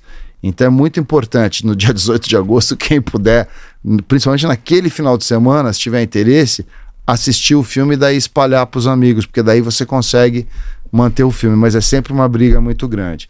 A- Ele fez três perguntas. A outra pergunta era Sobre. É sobre misturar o. futebol. Ah, É. por que, Filmes- que não filmam tanto o futebol? Filmar futebol é muito difícil, Rodolfo. É, a gente sempre assiste alguns filmes americanos sobre beisebol, sobre é, futebol Saiu, saiu um de basquete agora com o Adam Ah, Sandler, que, tá- que basquete, bombou na legal. Netflix. Então, é muito difícil. São produções é, muito complicadas. Só pra você ter uma ideia, se já é difícil pro Abel fazer aqueles caras jogarem daquele jeito, imagina jogar daquele jeito pensando na câmera que a bola tem que cair naquela hora, né? Tudo, Sim. que, gente- tudo que tem que ser feito. Não é muito simples. É, então acho que isso dá uma limitada. Agora, acho que poderia ser feito mais porque a gente tem grandes histórias de futebol no Brasil. Não só do Palmeiras, que tem histórias incríveis, mas tem his- histórias muito boas, inclusive documentários. Tem um documentário agora que é do Mané com a Elsa, não sei se vocês assistiram. Garrincha, é um né? documentário lindo. O do Casagrande é um documentário é, é, lindo. Agora, a ficção, ela tem essa dificuldade. Mas tem filmes marcantes, tipo Boleiros, que vocês devem Ah. ter assistido do, Jo- do Giorgetti. Tem o Linha de Passe do Walter Salles. É, existem alguns é, ótimos filmes com futebol. Principalmente está na nossa cultura, então poderia acontecer mais, né? E em relação a misturar o Palmeiras, se eu tenho medo ou não, é, é o que eu falei. Eu acho que assim, o Palmeiras é um. é, o filme não fala de futebol. O filme tem o futebol como um pano de fundo, como uma, uma história que corre próxima. E como eu disse também, ele não é um filme só para palmeirense, ele é um filme que fala de amizade, e tudo mais. O Palmeiras é um elemento do filme, como é falado Sim. o Corinthians também Sim. no filme, entendeu? É falado do Flamengo, é falado do Atlético. Mas nosso protagonista máximo, que é o Tony Ramos, está com a camiseta do Palmeiras no filme, grande parte do filme. Então eu não tenho esse medo, porque eu acho que assim, a gente, quando vai ao cinema, a gente também tem que saber um pouquinho. é, é, tirar um pouquinho essa coisa, ah, só vou assistir se, É. se Sem fosse clubismo, do né? Corinthians ou se for de Sim, São Paulo. O que importa é Sim. que esteja sendo contada uma história muito nossa, brasileira, de amizade, de amigos, né? Que discuta boas coisas. Então não tem esse medo, não. É até legal você falar sobre o assunto do, do cinema nacional, porque eu, eu sou descendente de coreano e eu morei três anos e meio na Coreia. Lá, você vai no cinema, 80% é filme nacional. E 20 é blockbuster, que nem você falou, Avengers, Isso. etc. Eu fui pesquisar, a Coreia do Sul, proporcionalmente, é o país que mais vai no cinema no mundo. Olha, É um negócio absurdo. E lá tem cinema em cada bairro. Aqui cinema só tem shopping, pra, Isso. praticamente, né? Então, e ainda. E hoje em dia eu vejo que o, o cinema coreano, a cultura coreana tá muito no hype, né? Agora o Parasita bombou, Sim. o Round Six bombou. sim. Eu, e, a- e mundialmente a cultura coreana, a mídia coreana está em alta. Eu queria saber, por que, que o, o, o cinema brasileiro não, não dá aquela estourada mundialmente? Claro, e tendo um milhão de, de histórias, recurso, cultura que pode ser contada para o mundo inteiro, né? É, eu acho que assim, em primeiro lugar, vamos falar do Brasil, né? Então, assim, a gente sofre essa, essa concorrência que é muito forte, né? Quando você... Mas essa concorrência é no mundo inteiro, né? Todo mundo perde pros americanos, né? É, mas existem é, formas de você proteger um pouco. Tá. Né? Então, é, você, por exemplo, até um tempo atrás, hoje não existe mais, foi derrubado, mas existia a cota de tela. Então você era obrigado a passar por um tempo o filme, Filme nacional. O que acontece? O filme nacional, isso é provado, não é nenhuma. O brasileiro gosta de ver um filme nacional porque está vendo a sua língua, está vendo a sua cultura, está vendo seu time ou o Seus rival atores. seu time, Sua cidade. seus atores, histórias que têm a ver com você, a sua cidade. Então, ele gosta de ver, né? E o brasileiro gosta de, de, de filme, gosta de dramaturgia, gosta de novela, de série, de filme. Então, isso é uma coisa. A batalha da gente é uma batalha comercial. Você tem, como eu falei, estreia dia 18 de agosto, você tem que torcer para quem quiser assistir o 45 do segundo tempo e naquele primeiro fim de semana, porque daí eu fico mais um e fico mais um e você vai aumentando o seu público, dá tempo do famoso boca a boca. Porque senão o filme entra e sai, meia dúzia assistiu, não deu tempo de contar para os amigos. Não, se vai bastante gente, come, gostam do filme e começa a espalhar, aumenta o boca a boca e o público vai indo, vai indo, vai indo, continua. Isso que você falou do cinema coreano, olha que interessante. 80, você falou 80% dos cinemas eram filmes coreanos. Não é por acaso que começa a crescer do jeito que está É. crescendo. Então a gente tem uma boa produção, acho- diria para você que uma linda produção, tem um talento incrível. Se você pegar os, os principais festivais do mundo, sempre tem produções eh, brasileiras, filmes brasileiros, tudo mais. Só que a gente tem essa briga comercial. Então a gente tem que o tempo inteiro batalhar por um espaço que não é fácil. É, é uma briga de gigante mesmo. É quase como o, o- o- quando a gente sabe assim, puta, vai jogar é o Catanduvense contra o Real Madrid, entendeu? A gente tem que Entendi. Tem que brigar, tem que brigar e tem que conseguir. Por isso a importância de a gente fortalecer aqui dentro, que era uma. eh, se você, por exemplo, for ver como cinema, e o cinema na Coreia também passa por isso, ele tem que ter sempre uma, um apoio do Estado, porque o Estado ele é, É. responsável pela cultura de um país. Sim. Então, só para você ter uma ideia, que é interessante, é, a gente teve um presidente que chamava Collor, você já ouviu falar. Esse cara ele conseguiu uma proeza, ele zerou o número de produções nacional. Então, no primeiro ano do governo Collor, a gente teve zero filmes. Aí, quando ele saiu, começou toda uma estruturação para a retomada do cinema, que até é chamado de retomada do cinema. A gente pulou do, do- da época do Itamar Franco de um até recentemente a 170 filmes por ano. Olha aí, ó, pulamos de zero para 170. Então Caralho. tinha uma produção. Infelizmente, teve um cara aí que roubou a festa do Palmeiras que acabou com tudo isso, acabou com um monte de coisa, mas a gente vai retomar. Então, é fazendo, as coisas vão acontecendo, vai aparecendo para o mundo, como eu falei.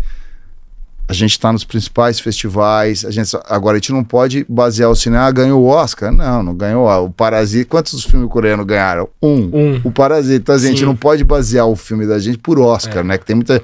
Ah, se o filme vai ganhar o Oscar, para mim ganhar o Oscar é quanto mais gente assistir no cinema. O 45 ganha o Oscar. Se Sim. um monte de gente for assistir, porque a gente faz, não para ganhar prêmio, a gente faz para se relacionar. Eu acho que o que é legal do- desse filme do 45 é que ele dialoga com quem vai assistir. Você vai assistir, você vai se divertir, você vai chorar, vai rir, vai depois ele querer ligar. Pô, tem um jornalista que falou para mim a melhor coisa. Ele falou assim: acabou o filme, eu assisti o 45, a hora que acabou, eu tive vontade de ligar para um amigo. Se a gente consegue isso, isso é o Oscar, né? Que é significa que o filme se relacionou com o público. Entendeu? Maravilhoso. Animal. Maravilhoso. Voltando ao assunto Palmeiras, o Vilaça, eu queria te perguntar como foi participar do, do livro oficial do Centenário, né? Que foi esse do Mauro, 100 anos de academia. Tem alguma história legal sobre isso? Como foi o convite? Enfim. Ah, cara, quando o Palmeiras fez é, é, 100 anos, é, pô, é bonito, né? Você pensar que um, um, um time, né, um clube chega a 100 anos não é simples, né? E, e daí o livro estava sendo feito, né? O Mauro estava agitando o, o, o livro e nos convidou.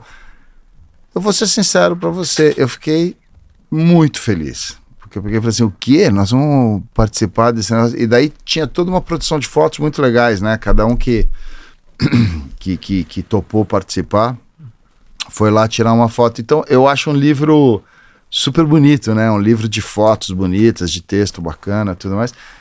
Eu lembro de ter ficado muito feliz. Quer dizer, quando você sabe que você, de alguma forma, está participando né, de uma coisa.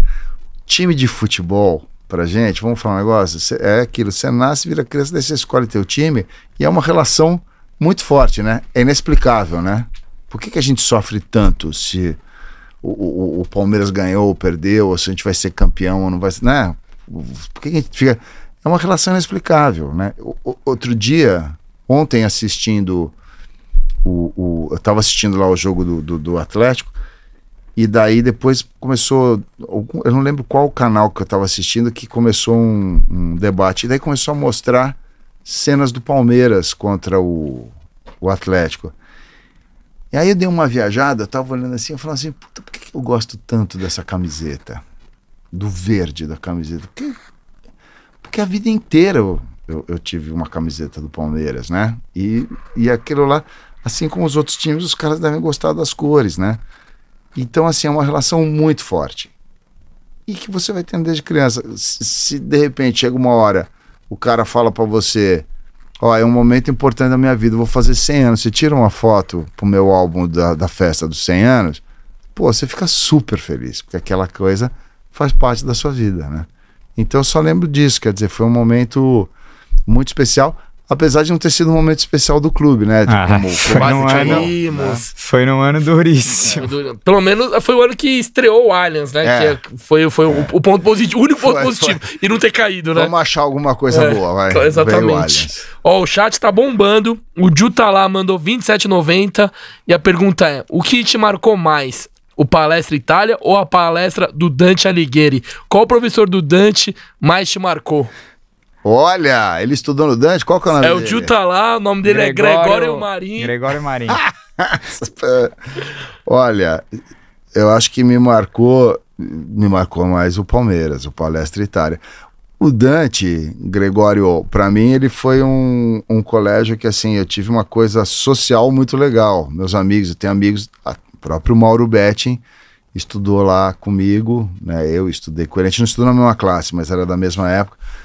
E, e aí estamos até aí, até hoje a gente se vê, se encontra. Eu tenho grandes amigos que eu encontro até hoje, de criança mesmo. Do Dante também me marcou muito no social, mas eu sofri muito no Dante, eu era péssimo aluno. Era um aluno. era um aluno horrível. Nenhum professor te marcou, então, né? Putz, um professor que me marcou. Olha, peço desculpas, professores. Peço desculpas. Mas não teve um cara que eu falasse assim, nossa, esse cara foi fundamental para minha formação. Infelizmente, não. E você lembra da palestra do Dante Alighieri? A palestra do Dante Alighieri, para quem não. Porque fala, parece que palestra é um. Vai ter uma palestra, né? Palestra de Angeligueira era o seguinte: era uma quadra daquelas de taco de futebol de salão. Ah, tá. E que não tinha espaço nenhum entre a lateral, já era um paredão. Então, às vezes, até a gente fazia vale a parede, que fazia, valia tabelar ah, com a parede. E lá eles chamavam de palestra, porque, como era antigo o colégio, e era da italianada antiga, era a palestra que acho que significava quadra em italiano e tal. Então, nesse sentido, como que é o nome dele mesmo? Gregório. Gregório. Gregório, acho que nesse sentido eu fiquei com saudade aí da palestra. Agora, essa palestra traz, traz boas lembranças. Era onde a gente jogava futebol todo dia, ou tentava, porque os caras eram chatos pra caramba. Nunca ah, é? deixava é? a gente entrar pra jogar só nas aulas tal, mas a gente sempre tentava furar o cerco ali pra. A quadrinha com o Mauro Betti tomou muito frango lá, né? É, o Mauro Betti era. tomou muito frango. Maravilhoso. Ó, o Fernando Mainardi mandou é, 19 14. Tamo junto. Pode Porco é foda pela diversidade da bancada. Vamos pra cima. Vilaça é gênio. Canal 100 deixou um vácuo. Deixou mesmo. Será que não é possível retomar o, retomar o formato? Com, com um verdão? Avante. Então, você sabe que isso é verdade. O canal 100 é lindo. Você sabe, eu vou contar uma historinha pra, pra ele. Em, no, no ano que o, que o Brasil foi campeão, tetracampeão, foi 94, né? É. Sim. Em 94 foi feito um um filme da, da Copa do Mundo, é, de toda a Copa do Mundo que a FIFA contratou. E a FIFA contratou uma equipe brasileira para ir lá fazer o, os jogos. E você sabe que. Então foi assim: todos os diretores de fotografia do Brasil estavam lá, pra, com as câmeras lá para filmar os jogos. E logo no início, eles começaram a sofrer muito, porque é muito difícil filmar jogo. E na época, 94, daí tiveram a ideia: o que, que a gente faz? Não, vamos chamar os caras que faziam o Canal 100. Porque os Olha. caras que faziam o Canal 100 eram muito feras. Se você assistir até hoje, acho que passa na SPM, alguma coisa, às vezes passam uns. É muito bem filmado, aquelas cenas do Maracanãzão, assim, o Zico pedindo a bola, tudo mais, né? Eu acho que é uma coisa que. é, e era gostoso, né? Você ia no cinema e passava as cenas dos jogos, assim, então era um encanto, assim. Mas acho que hoje, cada vez mais, tecnicamente, a gente tem coisas muito. É, hoje em dia né? tem um milhão de câmeras. Não, e tá é. muito, tá Câmera, muito bem. tem drone. muito bem é, é, é, é, filmado hoje, né? Muito bem gravado os jogos. Eu até busquei porque tem um, tem um palmeirense famoso aí na, no Twitter que ele sempre faz umas montagens muito boas, o João Lourenço. Ele fez um gol que o Palmeiras fez contra o Cerro Portenho lá no Paraguai, que É. foi o golaço do Rony. Ele fez como se fosse uma montagem do Canal 100. Vamos ver. Coloca aí, Greg, pra você ver. Ele fez até em, em preto e branco, ó. Olha lá. Ó, É que, é que eu tirei o som da. Mas, mano, ó, olha como parece o gol dos anos. E ele deixou mais lento, ó. Mas olha a jogada, ó. É, Scarpa porque o dando Canal Dudu. ó, que gostoso. Ó. Não, foi puta de um golaço aqui. E, então, tipo, você a- sabe que o Canal 100 tinha isso. Ele era feito em... é, Slow, né? Slow. E era um closaço, assim, na tela do cinema. Parecia que estava dentro do campo. Não, Palmeiras. Palmeiras de Abel Feira é, é obra de arte. É obra ó. de olha arte. isso aí, olha isso aí. que verdade. isso. E estávamos, Estávamos no Paraguai lá. vendo esse jogo. Vocês estavam lá? Estávamos Vocês lá. vão em todos. Estamos Ah, todos, né? Agora vamos até a final, né? Não tem jeito. A gente, né? Vai, a gente vai desde sempre, né? Agora mais Que pro pó de porco. Que bom. Que a gente mostra os bastidores dos jogos, a galera adora. Que maravilha. Então não tem jeito. E estaremos em Curitiba também, viu, Exato. galera? E teremos novidades lá. Depois a gente conta, viu? Opa. Agora, Vilaçar, a gente tava falando do centenário aqui. Pode tirar. Em breve a gente. Palmeiras vai completar 108 anos aí de história, né? Dia 26 de agosto. Eu queria te perguntar o que, que você deseja pro Palmeiras nesse próximo ano, ou um presente especial pro Palmeiras nesse aniversário de 108 Bom, anos de tem- Palestra Itália. É, gente- eu torço para que a gente faça uma coisa inédita, né? Que é ser tri. Eu acho que seria um seguida. É, É. seria um grande Seria o negócio. tritetra, né? Seríamos tetra. Mas eu espero assim, na verdade, assim, que continue um- com uma administração assim calma, responsável. responsável, Abelzão lá segurando o Abel, bons jogadores, sabendo vender, mas sabendo comprar também e manter uns caras, porque assim, você sabe que a gente voltando para trás um pouquinho, é que vocês me perguntaram como que eu é, fiz meus filhos serem palmeirenses, uma das coisas que era muito difícil na época era isso, porque eu lembro que assim é, entrava um cara para começar a jogar, daí ele, o, o- o- meu filho começava a se apegar. Foi vendido? Como assim? Então ele não joga mais aqui? Mas, pai, por que, que ele não joga mais aqui? Aí você vai falar o quê? Não, é que ele ganhava 300 mil e ele achou pouco. Agora ele quer ganhar 720, né? Porque é a única razão que existe. Então era, era muito difícil. Então eu espero que a gente consiga ter uma continuidade para que assim que os esses caras que a gente, que, principalmente criança e adolescente que quando se apega ao time, tenha continuidade, ver os, os seus jogadores e que você saiba escalar teu time. Eu acho que é fundamental quando a gente sabe escalar o time. Quando a gente não sabe, é que tá ruim a coisa, né? Peraí, como é que é? Quem que vai jogar? Entrou, saiu, né?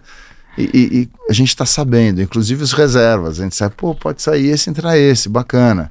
Então, é isso que eu desejo. E muita calma, né? Muita calma. Calma na corneta, né? É, exatamente. Mas a gente tá ficando menos corneteiro com o Tamo, tempo, viu? Eu tô sentindo bem. que. Estamos ficando menos corneteiro e a torcida tá mais interessante. Porque agora a torcida, ela tá num nível que ela apoia, tá ruim ou tá bom, ela vai apoiar. Meu, esse último jogo os caras não pararam. Foi sinistro. Foi sinistro mesmo. Nossa, foi Foram sinistro. 90 minutos cantando, meu. Foi. Eu acho incrível. E dos 90, E quanto mais 50, a expulsava- música, né? Não Quanto é? mais expulsava, mais alto a gente cantava. Expulsa mais um, cara, Vai vai! né? Então, isso eu achei incrível, né? Eu achei incrível, porque quando. é, teve um momento da torcida do Palmeiras que ela era bem fria, né? Reclamando pra caramba e fria, ficava aquele silêncio, assim. Agora não, tá perdendo, mas tá cantando, né? É, acho que depois de Montevideo, principalmente, mudou. É. A torcida sentiu que. Mudou o espírito. Ela joga junto, É, né? Que o time tem que cada vez mais. E o Abel também é importante nisso, né? Muito importante. Ele- você vê como ele pensa em tudo. Ele já pediu pra criarem uma música. Música. E essa pra o música- negócio pegar fogo. E a música E tá a agora- música que agora tá bombando, Rapaz, mano. foi 90 minutos aquela música e você fala assim, vamos trocar.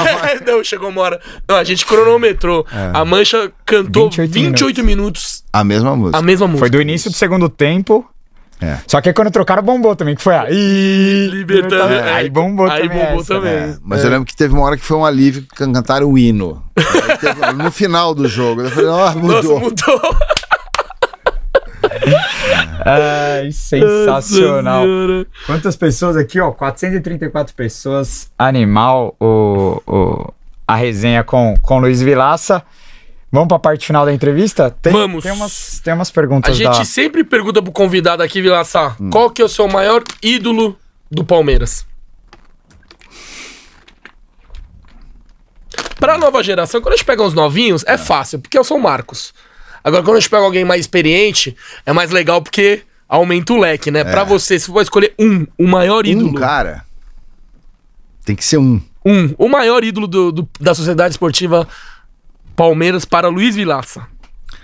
Ah, cara, acho que pra mim não tem jeito. Eu sou, sou mais antigo. Acho que é o Ademir da Guia. Ademir. É. Mas é difícil falar um, hein? É duro, mas, mas é Ademir- quem que tá do lado do Ademir ali O pra criar sua Leivinha. dúvida? Leivinha, não é nem o Marcão, Ó. viu? Olha como é diferente da gente. É, o Leivinha. É que eu senti E eu que o Leivinha acho marcou hoje-. E o, o, o Dudu, o, não o acho- Dudu de hoje, o Dudu também, do o Dudu, Dudu, também, do mas Ademir. eu ia falar do Dudu de hoje. Ô, acho que louco. o Dudu de hoje é um grande... Tá, tá na frente do Edmundo, tá na frente do Evair. Pra você, Edmundo, Cara, o Dudu tá, tá, em eu não terceiro. sei se eu tô louco, mas o Dudu tá há muito tempo, tirando esse gapzinho que Ah, teve. já vai fazer oito Tá de, anos. é, acho. de 15 até Então, 2022. então ele já tem uma, Ah, um ano, uma relação É. muito forte. Eu acho que Sim. o Dudu é um cara que tá escrito na história do Palmeiras. Com assim, certeza. entendeu? é. E Mas ele, e, que- e ele é o símbolo da virada, né? Porque É. em 15 ele vem sendo o cara, pô, agora o Palmeiras tá contratando, Ah. não tá trocando o barco por cinco pereba. Agora, o Marcão foi um grande ídolo. Eu acho esse cara incrível. Prazer monstro também. Acho o, o Praz um cara incrível. Mas acho que assim, não tem jeito, né? Eu tenho 56 anos, então eu É acho o que ainda é, era, é muito forte, né? E, e foi a vida inteira depois, né? Foi um cara que só jogou no Palmeiras, ficou lá e aí a vida inteira. Um dos maiores continuou. injustiçados da seleção brasileira, viu? É, não, é que a concorrência também era braba, Era vai. braba. Rivelino, Era é, braba, Gerson, era era braba, é. mas, Mas ele foi podia. Mas foi. Mas Foi, ele foi, podia foi. estar no elenco lá, né? É verdade, é verdade. Zagalo sacaneou. Agora, a outra pergunta que a gente sempre faz é: a gente pede pra escalar os 11. Os, maiores que 11, você viu. O maior time do Palmeiras que você viu, os seus 11. Dá pra escalar ou. Puta, esse é difícil, hein? É difícil, acho que pergunta pra todo mundo aqui. E eu acho que é legal, porque como é uma pessoa mais Ah. experiente, o time é todo. É diferente. Quando vem uma da nossa idade, é mais ou menos parecido, entendeu? Acho que o Leivinha nunca ninguém escalou, É, velho. não, a- Eu a- e a a- Leivinha é o fácil. Leivinha Cristianini mais 10. Não botou Leivinha? Não, acho que não. Quem Então- botou Leivinha? O historiador do O J. Cristianini, sabe? sei. Tá. Vamos lá então, ó. Pô, mas Goleiro. Quem que é o pensar, maior hein? goleiro do Palmeiras pra você? Puta, acho que é o Leão. Leão. Boa. Lateral direito. Vou, vou apanhar aqui, né? Porque tem o Marcão, mas o Leão Não, foi mas- muito forte. Lateral direito, eu acho que o cara que eu mais. Ah, gostei de ver era o Cafu, cara. Eu adorava ver o Cafu naquele momento. Dupla de zaga. Luiz Pereira, certamente. E eu acho que agora o Gomes. Ah, essa é a dupla de zaga Essa, que... nossa, essa Essa, aqui. Luiz Pereira e Gomes? Ah, é, ah, é? É que dizem que é os dois maiores, né? Porque eu acho que o Gomes tá chegando no nível dele. Põe, a galera põe o Zago também no páreo, né? Não, não, é. Mas o Gomes. É, acho que sim. Luiz acho, Pereira e Gomes. Acho que sim. Lateral esquerdo. Puta, lateral esquerdo. Ah, eu acho que vou ficar na antiga também, no Roberto Carlos. Boa. Não é tão antigo assim, Ah. né? Mas tá Tá bom. bom, tá bom. Quem que é o cabeça de área? Cabeça de... Acho que César Sampaio. Segundo volante? Ou põe três meia, cinco É, vamos, botar, atacantes? vamos botar dois no meia. Tá. Dois no meio, vai. Vamos botar o, um César Sampaio com... Deixa eu pensar aqui. Nossa, é que o meio é o que mais tem, né? Puta merda, é difícil. Ademir, óbvio, né? Não, no meio, pô, se eu, eu punho Ademir, punho o Alex, Né? O Alex foi incrível, né? Grande momento, né? É, Tem Veiga aí. Tem, tem o Veiga. Alguns mas põem acho que o Veiga ainda não Valdívia. Tem chegou. Rivaldo, tem. Acho que o Veiga não chegou. Por e o Rivaldo? Tem Djalminha. Djalminha. Nossa. Djalminha era. Puta, ele era... o Djalminha era muito bom.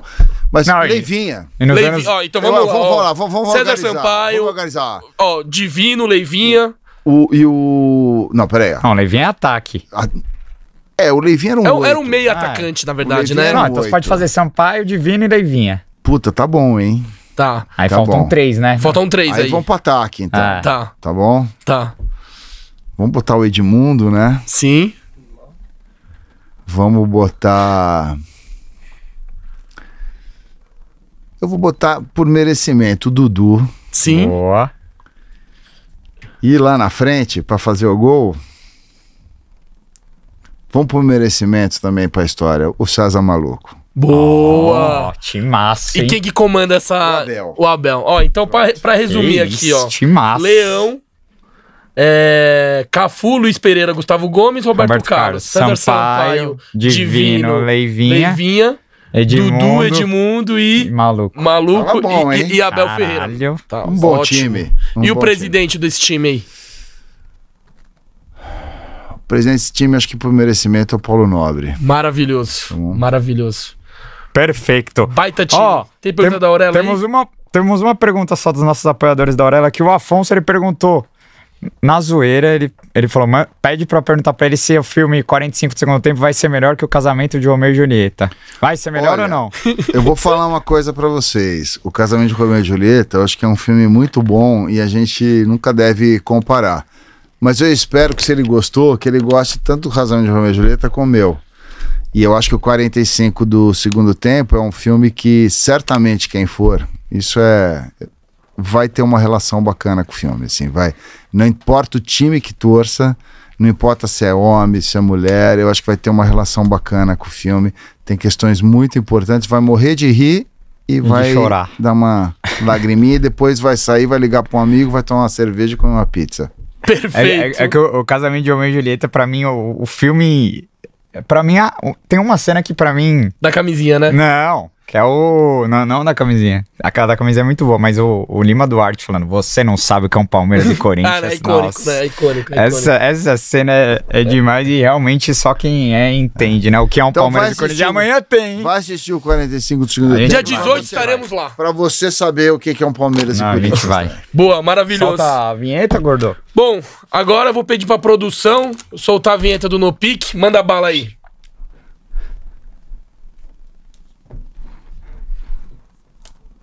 Bom, a gente vai começar o quadro No Pique, que a gente fez em homenagem ao Roberto Avalone. Tá? Eu te dou duas opções aleatórias e você me responde com uma. Tá bom. Beleza? Então, começando mais um No Pique, em homenagem ao Roberto Avalone, com Luiz Vilaça. Steven Spielberg ou Tarantino? Quem, quem, quem se falou primeiro? Steven Spielberg. Ah, Spielberg ou, Ou Tarantino? Tarantino? Tarantino. Walter Salles ou Fernando Meirelles? Pô. Não vou responder. É, é, é, Não, é, tem, tem uma... corpo- Corporativismo. É, a, não, a gente não, dá uma mureta Os normalmente. dois, os dois, vai. Normalmente a gente dá uma mureta. Os dois. Cidade de Deus ou Carandiru? Puta, essas perguntas vão acabar comigo, hein? A- Assistam os dois, por favor. Boa, boa. Vamos, vamos dar mais uma mureta aqui. Central do Brasil ou Alto da Comparecida? Central do Brasil. Boa. Tropa de Elite ou Bacurau? Pô, Bacurau. Ó. Wagner Moura ou Celton Mello? Os dois. Prefere ganhar do Corinthians ou de São Paulo? Prefiro ganhar do Corinthians. Allianz Parque ou Palestra Itália? Puta merda. De coração, Palestra Itália. Boa. Leão ou Everton? Olha, eu vou falar. Vamos dar uma força, porque é quarta-feira. Everton. Boa, boa. Arce ou Marcos Rocha? Quem? Arce ou Marcos Rocha? Arce. Luiz Pereira ou Gustavo Gomes? Os dois. Minha dupla. Jorginho Putinati ou Valdívia? Jorginho. Ó. Alex ou Veiga?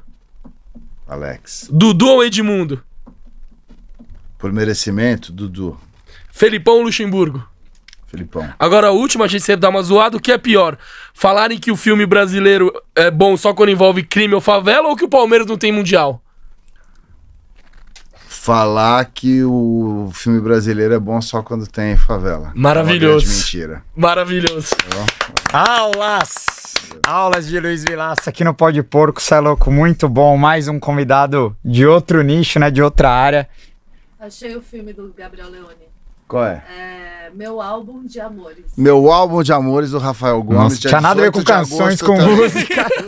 Ó, dia 18 já Não. faz dobradinha, Vai, mano. Dia 18 você vai assistir 45 do segundo tempo, vai gostar, vai se empolgar com o filme Exato. no dia seguinte você assiste meu álbum de amores. Pronto, Perfeito. tá bom? É isso, Vilaça, a gente queria te agradecer demais pela presença, cara. Manda um beijão pra, pra Denise Fraga, pra, pros seus dois filhos também. Estamos esperando a Denise aqui um dia pra ela contar também as histórias dela de Palmeiras. E, cara, sem palavras, agradecer muito sua presença, desejar muito sucesso aí com o filme. Que história de, de bilheteria aí que muitos palmeirenses também vão acompanhar esse filme. É isso. É, eu acho que você não tem rede social, né, pra passar. Você é um cara não meio. tem, eu sou meio Old ermitão. Não, eu sou ermitão, eu não gosto muito. Mas tem a, a rede social da quem quiser acompanhar da Café Royal, que é a minha produtora, que é caféroyal.art. A gente vai colocar né, na no descrição Instagram. do vídeo também. E, e tem também a do é, Nia Teatro, quem quiser. Que também a gente está com uma peça no Rio de Janeiro que chama Eu de Você com a Denise Fraga, que é, tá em cartaz agora por- pelas próximas três semanas. E é isso, gente. Eu adorei estar aqui. Adorei estar num programa palmeirense e poder falar um pouquinho aí da história e do 45 do segundo tempo, tá bom? Espero Boa. que vocês assistam, gostem e, por favor, espalhem se gostarem. Com se não gostar, certeza. fica quieto. Se gostarem, espalha por aí. Perfeito. Ó, a gente colocou o trailer nas nossas redes sociais. Dia 18, vamos, vamos assistir o filme, fortalecer. Muito obrigado, Vilaça. Valeu. É nóis, rapaziada. Amanhã tem derby. Vamos com tudo. Semana que vem tem um ex-jogador do Palmeiras aqui, cara, que foi.